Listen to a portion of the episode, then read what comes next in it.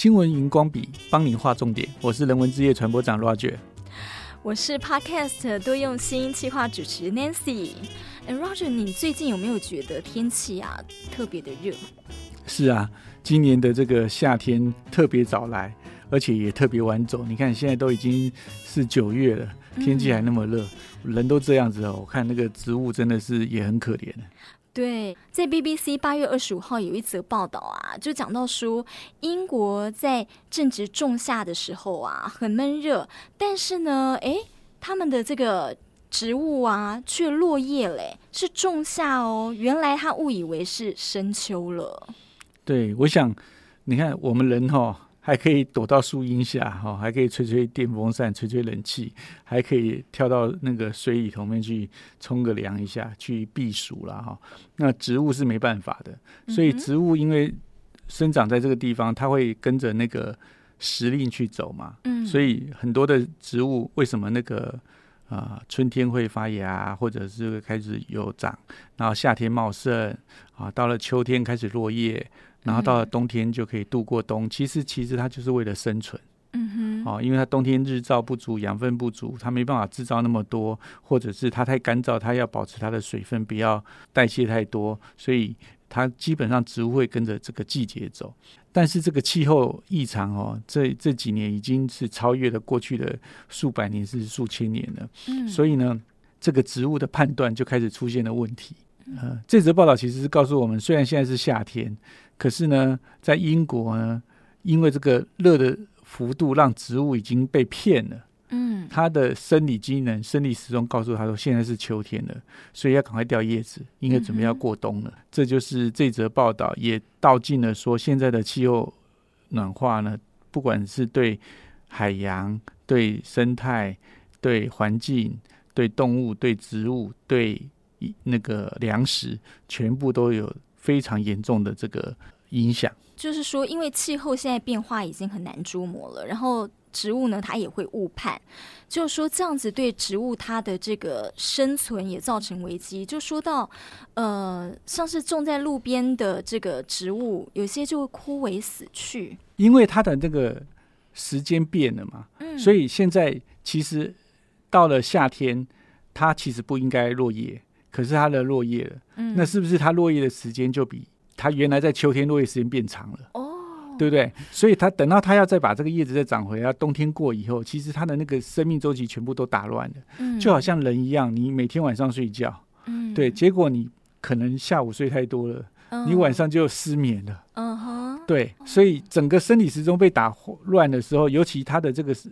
生理时钟一年做这个调整，不像我们人睡觉是一天，嗯、对不对？那所以它要等它在恢复的时候，尤其植物要行光合作用，嗯，它才会有养分，嗯，对不对？才可以让这个去生态。它就好像那个北极熊要冬眠，它必须要吃了很多东西，让它可以度过这个冬天热能的耗损。虽然它在冬眠的时候耗损的能量会比较少，嗯、可是呢，如果它提早睡。或者是它提早开始冬眠以后，可是呢，它积存的食量是一样的。等它后面的冬天真正来的时候，它继续要冬眠，所以它冬眠时间多一倍了。嗯，它体内存的这个过冬的植物呃食物可能就不够了，嗯，就会导致它的损害甚至死亡。所以这样的状况，因为气候异常造成植物的这个生态整个变化以后，的确是有可能造成。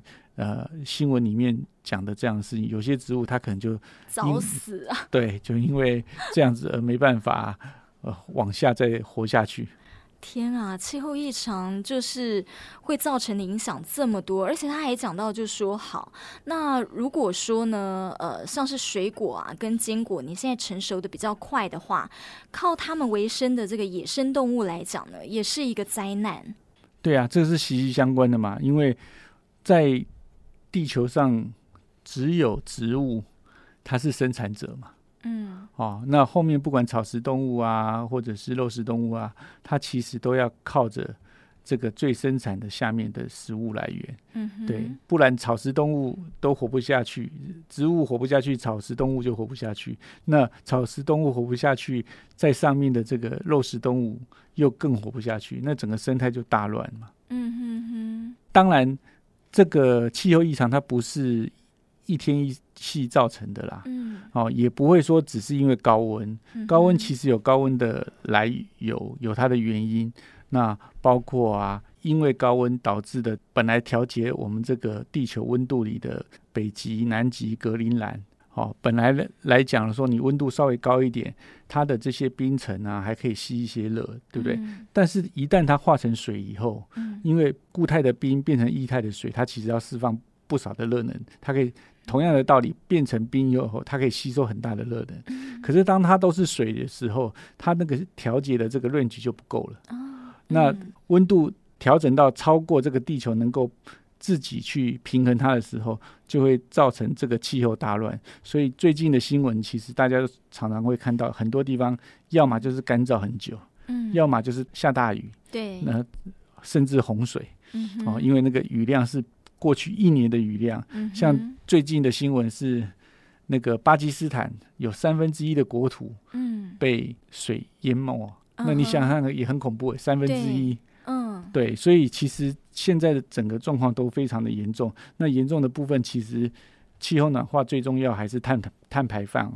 所以我们大概每一个人还是希望要多节能减碳，然后多用一些绿色的能源，无谓的浪费其实还要变得更少。对，所以呢，现在全世界都一样啦，就说现在变成说，哎，呃，夏天比较长吗？或是就有在讲说夏天比较长，冬天比较短，就是整个都受到一个那个干旱的影响。那像是就看到说呢，哎，这几年来其实呢也有这个花比较早盛开，就看到说呢，在这个奇摩的这新闻上讲到说，在呃大陆的武汉。樱花十月就绽放了，樱花应该是在三四月左右，春天接近要往夏天走的时候，那个时候通常是樱花盛开的时候嘛。对，但是却是在十月，也提早了好几个月。也就是说，这些樱花在判断这个季节的时候，它也是时序错乱的嘛。嗯哼。所以整个的时辰都过了，那这到后面会造成这些植物有什么影响？其实我们也很难做判断了。嗯。然后呢，就有这个 武汉大学的这个学生呢，就笑称说：“哇，天气忽冷忽热的，把樱花都逼疯了。”然后他们也有在这个微博上呢说：“哎呀，等等，这才十月份呢，樱花你要清醒一点呐、啊，你不要被武汉的气温搞昏啦。嗯”这些还算是他们是依照时令去判断而错乱的，但回来讲说，我们一些人为制造的怎么办？比如说我们的种稻。嗯，我们的种麦，嗯、哦，那这些农作物，我们平常像台湾有时候是有两收，一年有两收，那它就应该在那个时期里面啊，稻子要结谷啊，要采收。可是因为气候异常的时候，哎，也可能导致它出现很多的问题。嗯、我想这则新闻。也可以跟大家分享一下。对，呃，在 TVBS 的这个新闻网上就看到说，哇，这个台湾夏季高温啊，导致农水在宜兰还有花莲的茶园被烤焦了，所以农民呢就成了第一线的这个受灾户。所以果农啊，他们还要做一些这个防御的动作，还要把这个柚子呢用纸然后把它贴着，才能够做这个防晒的效果。因为这个高温天气实在太热了，就怕这个柚子会晒昏头了。对，这个就好像我们刚刚提的嘛，就是说，因为植物它不不像动物嘛，是可以动的，它还可以躲的，嗯、所以呢，当气候异常到它能够。承受的幅度的时候，就会把它晒伤，就像人皮肤会晒伤一样。这柚子也是一样。嗯、那还还好是说，果农们呢，我们还可以去帮助他去做这件事情。不过野生的就没办法，所以野生它就会误判。但是因为这样子，我们之前也看过很多的报道，温度越上升，其实对很多的作物其实会有很大的影响啊。嗯、甚至有预估说，温度上升个一度，有有很多的这个稻米啊。出来就会百分之多少都是空包弹，嗯、哼。啊，也就是说它结壳，但是没有里面没有米粒可以吃，嗯、所以这样的东西久了以后，其实会造成我们的粮食危机。对，就是这个宜兰呐、啊，还有这个花莲的果农好辛苦哦，因为天气变得就是呃呃忽晴忽雨的。刚讲到高温曝晒，对不对？然后呢，他们又有过连日降好雨，还要随时调整他们的这个种植模式。像是如果很热，你又还要喷水这样，所以果农变得就是栽种也不容易，很辛苦。对，我记得今年的那个夏天，西瓜有一阵子也是一样，很多大雨啊，让它产生的那个西瓜泡水，他们要抢收，不然那个一下就烂掉，进水西瓜。所以其实呃，整个气候异常哦，让我们早期看这个农民力啊，看天吃饭这个周期也跟着都大乱。嗯哼。不过除此之外，其实 Nancy，你知不知道，其实哦，植物哦，对于环境哦，它其实也是有它的情感的。不知道我，但是我知道含羞草啊，你不是摸它一下，它就会整个这样子，像很害羞的这弯腰。嗯，对，它那个是等于是我们从呃我们来看，它就是触觉嘛，哈。嗯。所以像你讲的含羞草也好，或者是像那个捕蝇草也好，嗯哦，昆虫进去它它会动，它受到刺激，那我们会认为它这个基本上就是它有一些类似我们人的神经，它会呃有一个触觉，当你碰到的时候，它会去捕食它。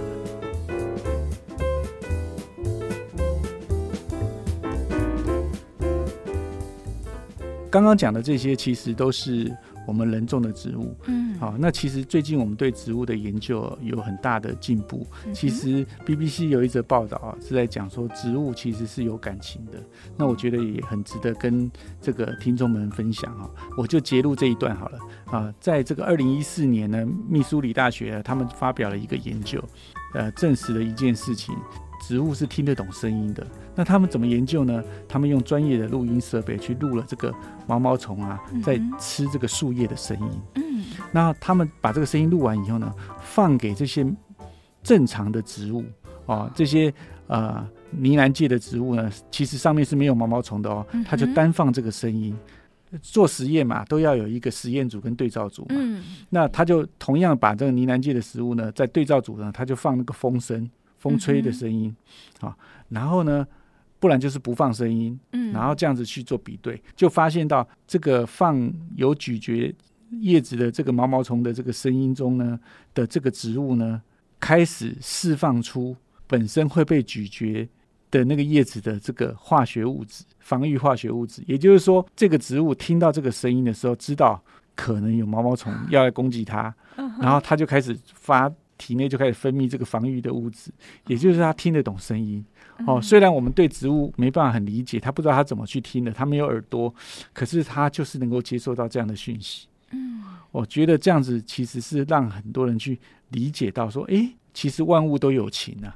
对，原来植物也有感官，原来植物也有感觉，不只是这个听觉哦。嗯，那这个报道里面也有把。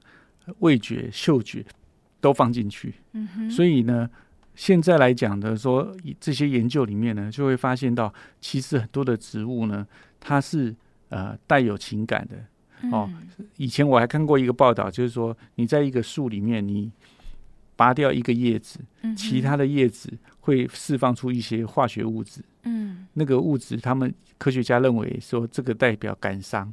对，所以有的时候也要知道哈，不要随意摘小花小 草，草，也不要随意去伤害这些树木。不要以为它们静静在那里，其实它们对我们的地球的贡献是很大的。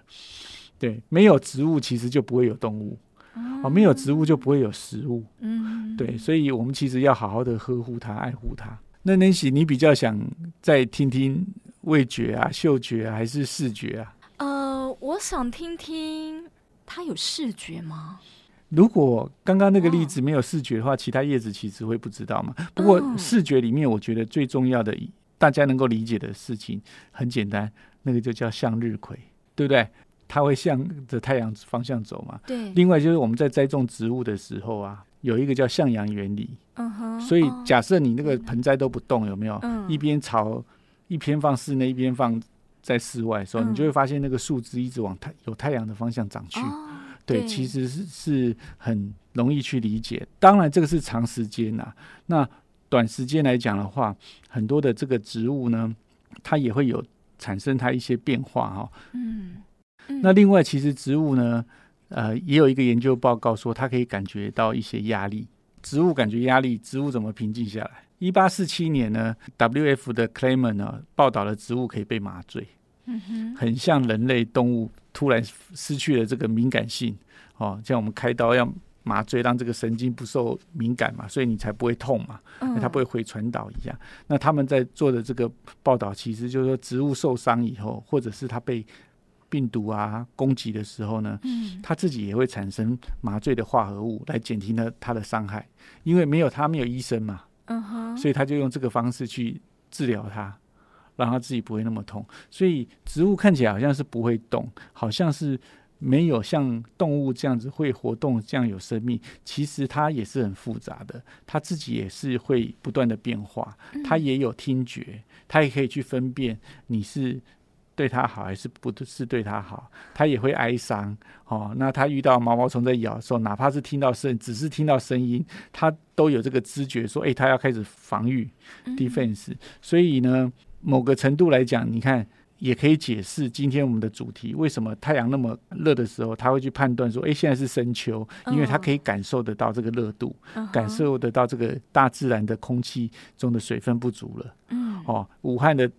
樱花也会因为这样子而误判，因为人类对大自然的破坏可能已经超出这些植物们自身的防御能力。那身为人类的我们，可能还可以躲到这些冷气房里面，可是植物它们不能躲，它们只能用它们自己的先天的这个植物的这个，我们人是要第六感，他们的植物的直觉来判断啊，只是说因为这个。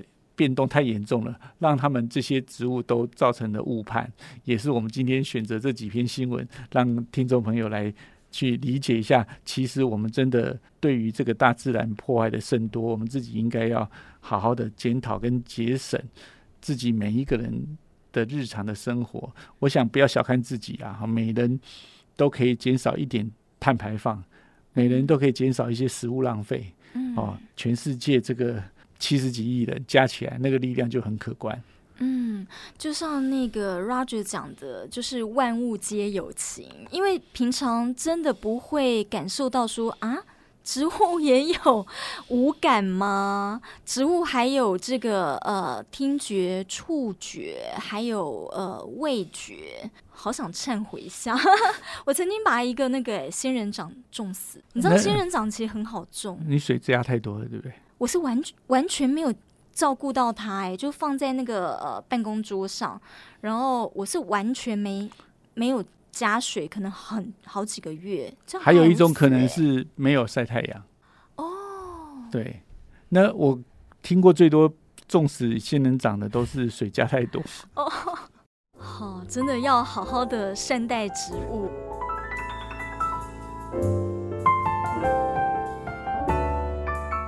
我们刚刚提到了嘛，现在气候异常成这样，热的时候热的要死，嗯，下雨的时候还会造成洪水。嗯，为什么会造成洪水？